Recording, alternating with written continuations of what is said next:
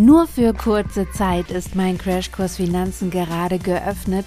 Nutz die Chance und steig ein bei unserem Schritt für Schritt Gruppenprogramm, um deine Finanzen endlich selbst in die Hand zu nehmen. Klick den Link in der Bio, um mit einer motivierenden Gruppe endlich in die Umsetzung zu kommen und deine finanziellen Ziele zu erreichen. Noch bis Sonntagnacht kannst du einsteigen. Den Link zum Crashkurs Finanzen findest du wie immer in den Show Notes.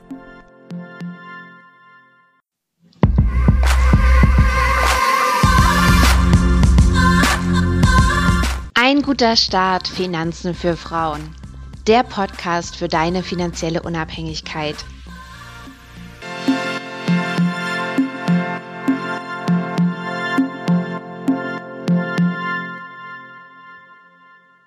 Hallo und willkommen zu meinem allerersten Podcast zum Thema Finanzen für Frauen und zum Spezialthema Money Mindset. Ich bin Bianca, ich bin 36 und habe ein vierjähriges Kind. Ich will dir heute erzählen, wie ich durch einen Mindsetwechsel 12.000 Euro schuldenlos geworden bin. Und das ging so. Meine Ausgangssituation war vor fünf Jahren, dass ich mit 12.000 Euro Schulden dastand und auch noch schwanger war, auch geplant schwanger war und das für mich auch gar nicht schlimm war, weil ich hatte ja immer schon Schulden oder kein Geld zumindest. Dass ich Schulden hatte, das war mir gar nicht so bewusst, bis so mein damaliger Partner und auch seine Familie mir das so ein bisschen deutlich machten. Ja, also da kam dann die Frage, du bist schwanger, wie viel habt ihr denn gespart? Und dann habe ich so gesagt, na ja, so minus 10.000 und die waren also vollkommen schockiert. Und für mich war das aber total normal. Für mich war das kein Problem, weil ich gedacht habe, ich bekomme doch Elterngeld. Was ist denn jetzt schlimm da dran? Und es waren ja auch immerhin gute Schulden. Also es waren ähm, 6.000 vom BAföG, äh, 3.500 KfW-Kredit, also Studienkredit. Und als ich dann nochmal so drüber geguckt habe, waren es eben nicht nur 10.000, sondern tatsächlich 12.000 Euro, weil ich natürlich auch noch Möbel gekauft habe, eine neue Waschmaschine, in den Urlaub gefahren bin, Klamotten gekauft habe. Also Dinge, die ich gefühlt immer dringend brauchte und mit meiner Kreditkarte bezahlt habe. Ich habe auch verhältnismäßig viel Geld verdient, aber ich habe auch alles wieder ausgegeben, weil ich nicht gelernt hatte, mit Geld umzugehen. Meine Glaubenssätze waren, ich habe ja eh kein Geld und ich werde auch nie Geld haben und von reichen Leuten kannst du sparen lernen aber im negativen Sinne. Also für mich war das immer so, dass reiche Leute geizig waren mit anderen Menschen und ich deswegen nie so werden wollte. Woher kamen also diese Glaubenssätze? Ich habe immer wenig Geld verdient. Es fing schon im Praktikum an, während der Schulzeit, dass ich da argumentieren musste, dass ich irgendwie 150 Euro im Monat bekomme. Schon da waren Kollegen sauer auf mich, äh, dass ich überhaupt Geld bekommen habe. In der Ausbildung habe ich 270 äh, Euro im ersten Lehrjahr verdient, danach 300, danach 320 im dritten Lehrjahr, damit man unter der damaligen sozialversicherungspflichtigen Grenze blieb. Das war irgendwie wichtig. Und da wurde mir klar gemacht, dass meine Arbeit kein Geld wert ist. Ja, also ich habe eben im Kulturbereich gearbeitet und das ist ja eh immer schlecht bezahlt. Das wird dann eben viel mit Dankbarkeit und netten Kollegen und so wettgemacht. Ja, aber Geld konnte ich jetzt eigentlich nicht so richtig dafür erwarten. Und das hatte ich dann auch verinnerlicht. Ich habe dann ähm, nach dem nach der Ausbildung direkt einen Job angefangen und äh, habe plötzlich wirklich Geld verdient. Also habe dann 1200 Euro im Monat verdient, was ich mega fand. Und ich habe dann auch versucht, so ein Tagesgeldkonto aufzumachen, habe da auch ab und zu was äh, drauf überwiesen, was so am Monatsende übrig blieb.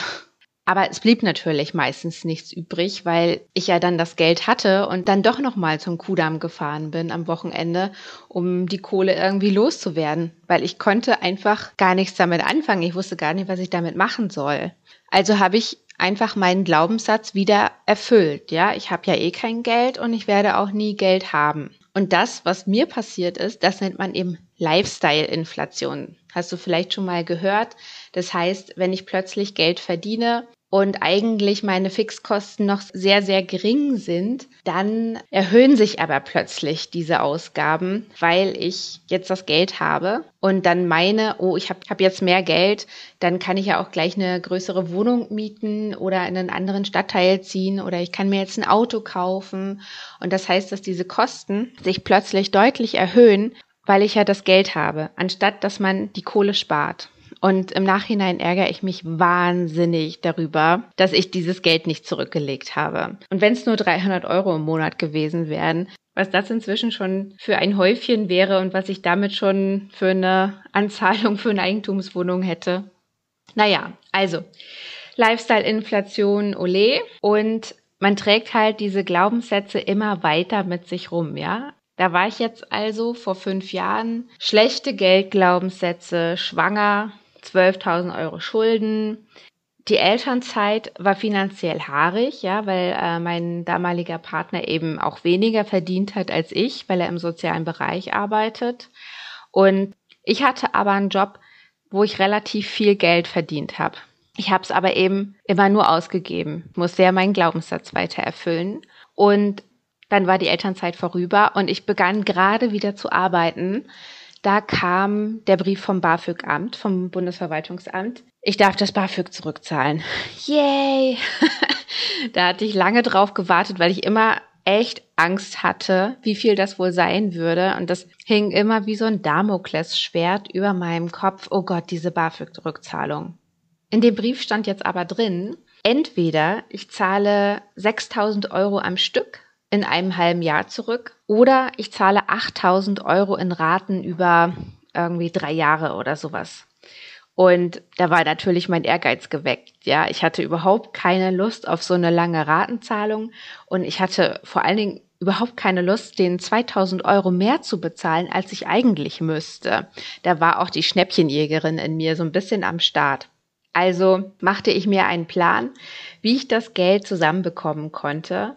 Ich habe Daueraufträge am Anfang des Monats eingerichtet, direkt alles auf mein Tagesgeldkonto überwiesen und auch alles, was extra reinkam an Gehalt oder irgendwelchen Bonuszahlungen von der Krankenkasse oder sowas. Ich habe alles auf mein Tagesgeldkonto eingezahlt und habe es am Ende wirklich super geschafft, diese 6000 Euro zusammenzukriegen.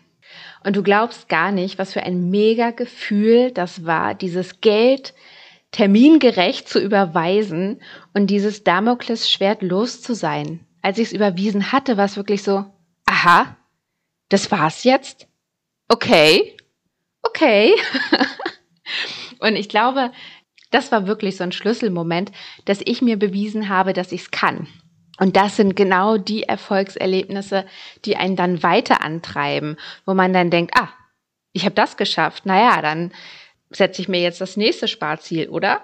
Parallel machte eine Freundin von mir mich mit Madame Moneypenny bekannt. War in der Facebook-Gruppe, ich habe äh, den Online-Kurs gemacht von ihr und habe sehr, sehr viel gelernt über Geld, über Gehalt, über ja auch ein bisschen ne, Psychologie des äh, Kaufens und Verkaufens. Und meine ersten Schritte, die ich wirklich für jede relevant halte, die anfängt, sich mit dem Thema Finanzen zu beschäftigen, waren Du brauchst auf jeden Fall mehr als ein Konto.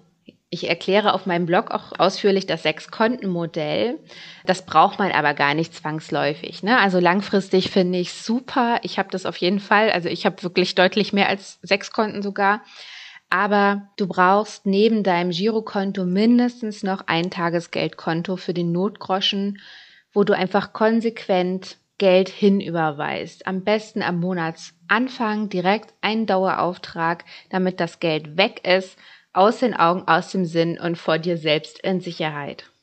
Dann brauchst du eben diesen Notgroschen. Das sind drei bis sechs Monatsgehälter, damit du Geld hast für unvorhergesehene Ereignisse. Wenn die Wohnung abbrennt oder ein Wasserschaden ist oder du ganz schnell ausziehen musst oder umziehen musst oder das Auto kaputt ist, wenn du eins hast, dann gibt es diesen Notgroschen, an den du rangehen kannst und einfach Geld da hast. Ja, der muss dann natürlich auch wieder so schnell wie möglich aufgefüllt werden. Aber es ist einfach wichtig, für den Notfall Geld flüssig zu haben und nicht vielleicht auch noch auf Zahlungen von Versicherungen warten zu müssen oder wieder irgendwelche Ratenzahlungen abzuschließen. Ich finde das wahnsinnig ähm, erleichternd, wenn mir die Waschmaschine kaputt geht, nicht immer gucken zu müssen, ob die da auch Ratenzahlungen anbieten, wo ich die jetzt kaufen möchte sondern ich kann sie tatsächlich gleich bezahlen und das ist wirklich mega. Dann geht's natürlich nicht anders, als das eigene Konsumverhalten zu ändern.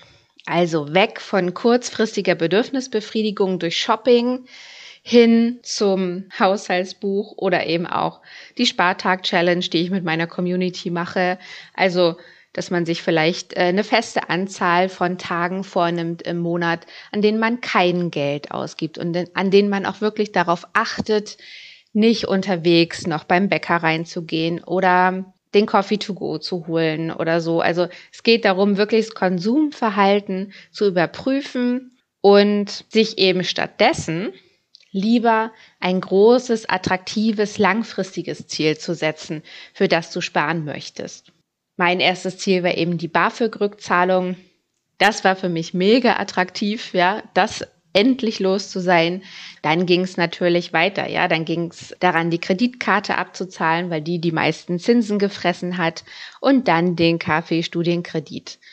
Und dann habe ich mein Notgroschen aufgebaut und so weiter. Also immer das nächste, größere, geilere Ziel setzen. Und wenn du es erreicht hast, wirst du so wahnsinnig stolz auf dich sein. Und es ist viel belohnender, so viel Sicherheit zu haben, dass du weißt zum Beispiel, wenn die Waschmaschine kaputt geht, dann kann ich mir eine neue kaufen. Das ist viel belohnender als dieses kurzfristige Shopping-Erlebnis, was man dann so hat, ja. Also ich habe das auch manchmal, dass ich irgendwo auf Webseiten mir gerne schöne Sachen angucke, aber ich belasse es meistens echt beim Gucken. Manchmal packe ich sie in den Warenkorb, aber ich gehe dann nicht zur Kasse. das heißt nicht, dass du dich nicht mit schönen Dingen beschäftigen kannst. Kannst du auf jeden Fall, aber kauf sie einfach nicht. Du brauchst es wahrscheinlich nicht. Man muss wirklich den Unterschied lernen zwischen was möchte ich und was brauche ich wirklich. Und das fand ich sehr, sehr erhellend, ja. Also das Konsumverhalten wirklich zu checken. Ja, und wichtig ist natürlich auf jeden Fall auch, behalte deine Einnahmen und deine Ausgaben im Blick.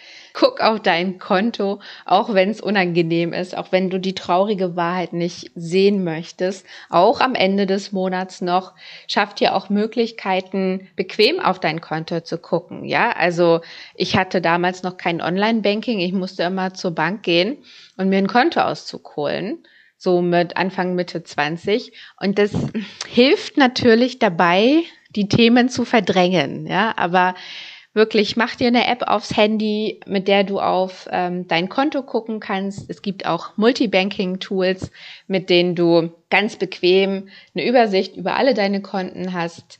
Mach es dir so einfach wie möglich und behalte dein Geld im Blick. Ganz wichtig, ich habe dafür auch einen Jahresplaner auf meiner Website, den kannst du dir kostenlos runterladen und da alle Einnahmen und Ausgaben übers Jahr hin im Blick haben, kannst es ganz genau an deine Bedürfnisse anpassen und kannst auch Sparziele formulieren.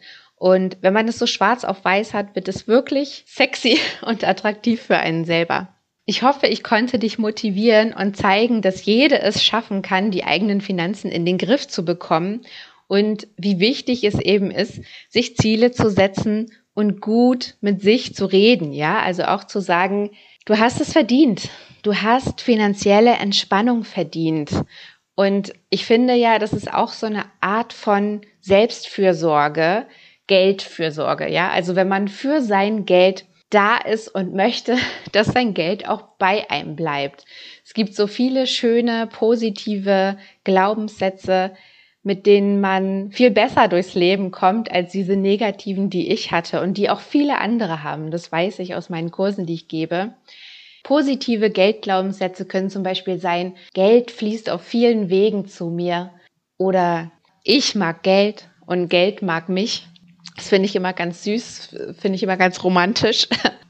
Ich denke mir immer, mein Geld hat es am besten bei mir und deswegen darf es noch ein bisschen bei mir bleiben. Also da kommt, glaube ich, so ein bisschen die Mutter wieder durch, das Mütterliche.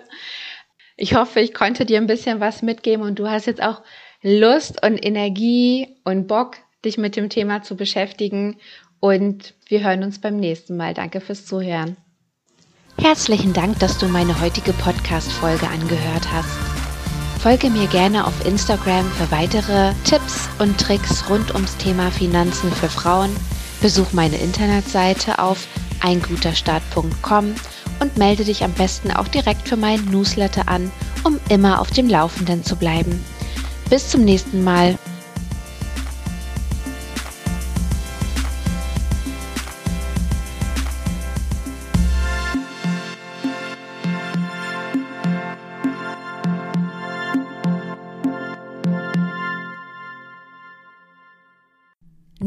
Kurze Zeit ist mein Crashkurs Finanzen gerade geöffnet.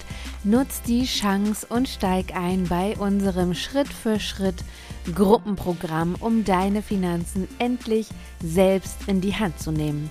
Klick den Link in der Bio, um mit einer motivierenden Gruppe endlich in die Umsetzung zu kommen und deine finanziellen Ziele zu erreichen. Noch bis Sonntagnacht kannst du einsteigen. Den Link zum Crashkurs Finanzen findest du wie immer in den Show Notes. Im Mai startet mein nächster Crashkurs Finanzen und du kannst dabei sein. Melde dich jetzt für die Warteliste an und bekomm garantiert den besten Deal und rechtzeitig Bescheid, um dir einen der begehrten Plätze zu sichern. Ich freue mich auf dich und toll, dass du am Start bist.